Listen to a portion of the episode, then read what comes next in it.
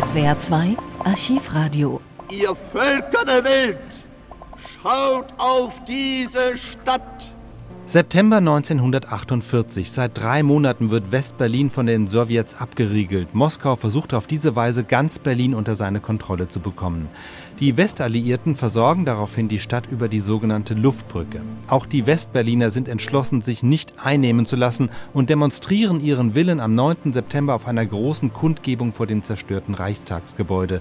350.000 sind gekommen. Wichtigster Redner ist Ernst Reuter, eigentlich Berlins gewählter Oberbürgermeister, doch die sowjetische Besatzung erkennt ihn in dieser Funktion nicht an. Offiziell spricht er vor dem Reichstagsgebäude somit lediglich als Stadtrat.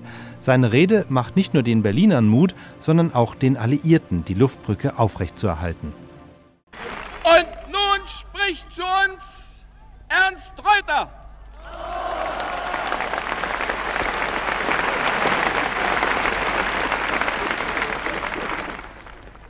Lipschitz hat das Wort geprägt, das in uns allen einen lebendigen Widerhall gefunden hat.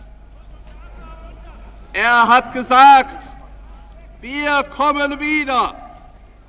Wir kommen wieder in den Ostsektor Berlins. Wir kommen auch wieder in die Ostzone Deutschlands.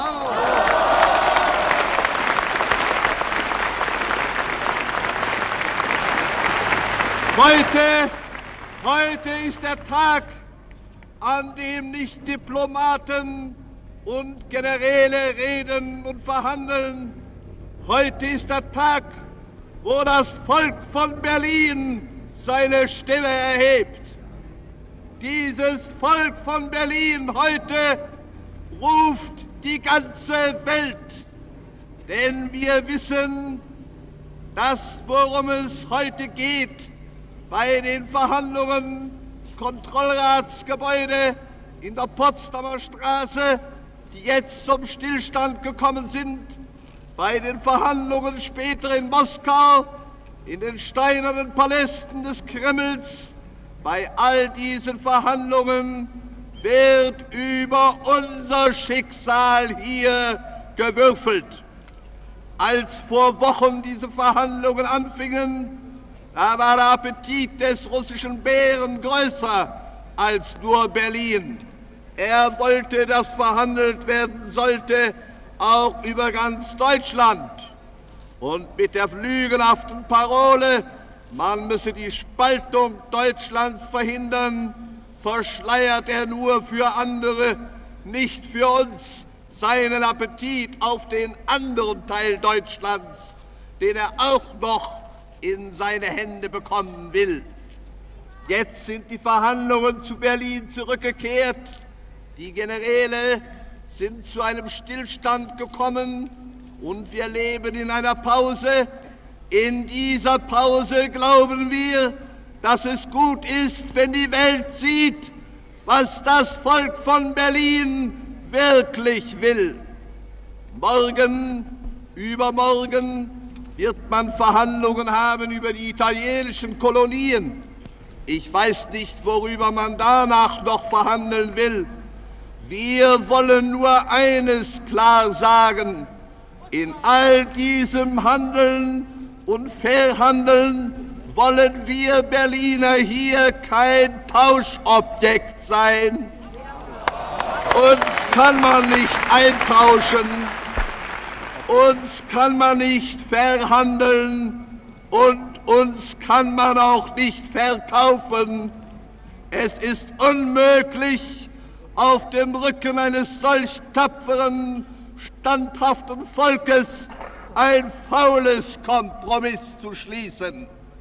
Gewiss, Kompromisse sind der Inhalt jeder lebendigen Politik, aber Kompromisse müssen echte und ehrliche Kompromisse sein.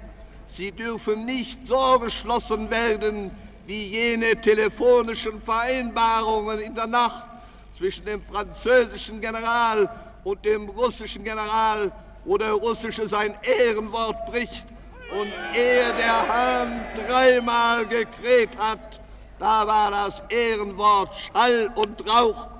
Und da wurden anständige, brave, ehrliche Berliner Freunde von uns wurden in Weißgardisten und in schwarze Garde verwandelt. Wir möchten, wir möchten der SED nur einen Rat geben. Wenn sie ein neues Symbol braucht, bitte nicht den Druck der Hände, sondern die Handschellen, die sie den Berlinern anlegen.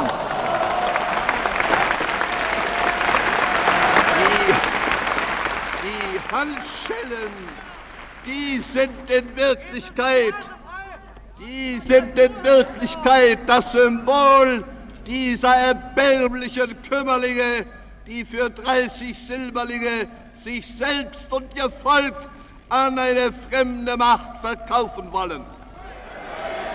Wenn heute dieses Volk von Berlin zu Hunderttausenden hier aufsteht, dann wissen wir, die ganze Welt sieht dieses Berlin. Denn verhandeln können hier schon nicht mehr die Generäle, verhandeln können schon nicht mehr die Kabinette. Hinter diesen politischen Taten steht der Wille freier Völker, die erkannt haben, dass hier in dieser Stadt ein Bollwerk, ein Vorposten der Freiheit aufgerichtet ist den niemand ungestraft preisgeben kann. Wer diese Stadt, wer dieses Volk von Berlin preisgeben würde, der würde eine Welt preisgeben, noch mehr, er würde sich selber preisgeben. Und er würde nicht nur dies Volk von Berlin preisgeben in den Westsektoren, und in dem Ostsektor Berlins. Nein, wir wissen auch, wenn sie nur könnten, heute stünde das Volk von Leipzig, von Halle, von Chemnitz, von Dresden, von all den Städten Ostzone, so wie wir, auf ihren Plätzen und würden unserer Stimme lauschen.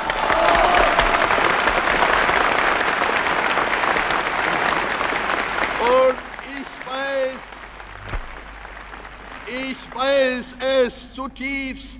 Ich denke an meine alte Stadt Magdeburg, die mich zum Reichstagsabgeordneten wählte, deren Oberbürgermeister ich war, ehe Hitler uns in die Konzentlager steckte. Dieses Volk würde genauso wie damals zu Zehntausenden zu unseren Fahnen, zu den Fahnen der Freiheit eilen und sich mit uns und den Völkern der Welt zu einem großen, unzerstörbaren Bunde vereinigen.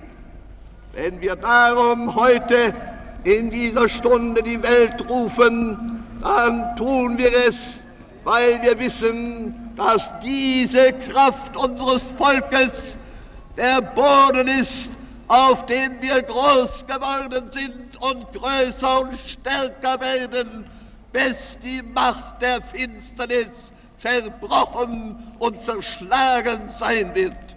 Und diesen Tag, diesen Tag werden wir an dieser Stelle vor unserem alten Reichstag mit seiner stolzen Inschrift dem deutschen Volke diesen Tag werden wir erleben und werden ihn feiern mit dem stolzen Bewusstsein, dass wir ihn in Kümmernissen und Nöten, in Mühsal und Elend, aber mit standhafter Ausdauer herbeigeführt haben, wenn er eines Tages zu uns kommen wird. Der Tag des Sieges, der Tag der Freiheit, an dem die Welt erkennen wird, dass dieses deutsche Volk neu geworden, neu gewandelt und neu gewachsen, ein freies, mündiges, stolzes, seines Wertes und seiner Kraft bewusstes Volk geworden ist, das im Bunde gleicher und freier Völker das Recht hat, sein Wort mitzusprechen.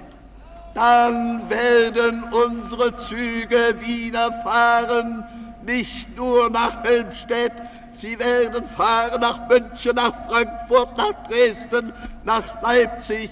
Sie werden fahren nach Breslau und nach Stettin.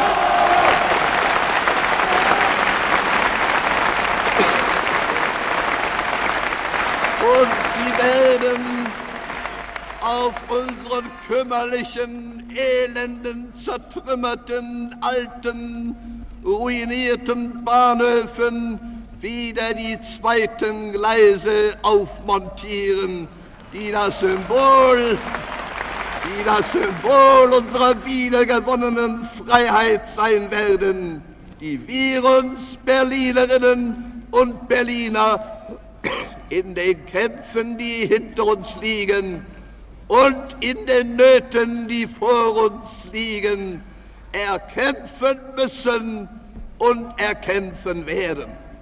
Ihr Völker der Welt, ihr Völker in Amerika, in England, in Frankreich, in Italien, schaut auf diese Stadt und erkennt, dass ihr diese Stadt und dieses Volk nicht preisgeben dürft, nicht preisgeben könnt. Es gibt nur eine Möglichkeit für uns alle, gemeinsam so lange zusammenzustehen, bis dieser Kampf gewonnen, bis dieser Kampf endlich durch den Sieg über die Feinde, durch den Sieg über die Macht der Finsternis besiegelt ist. Das Volk von Berlin hat gesprochen.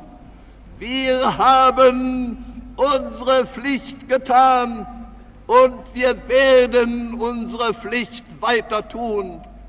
Völker der Welt, tut auch ihr eure Pflicht und helft uns in der Zeit, die vor uns steht, nicht nur mit dem Dröhnen eurer Flugzeuge, nicht nur mit den Transportmöglichkeiten, die ihr hierher schafft, sondern mit dem standhaften, unzerstörbaren Einstehen für die gemeinsamen Ideale, die allein unsere Zukunft und die auch allein eure Zukunft sichern können. Völker der Welt, schaut auf Berlin und Volk von Berlin, sei dessen gewiss, diesen Kampf, den wollen, diesen Kampf, den werden wir gewinnen. Viele weitere historische Tonaufnahmen gibt es, thematisch sortiert, unter archivradio.de.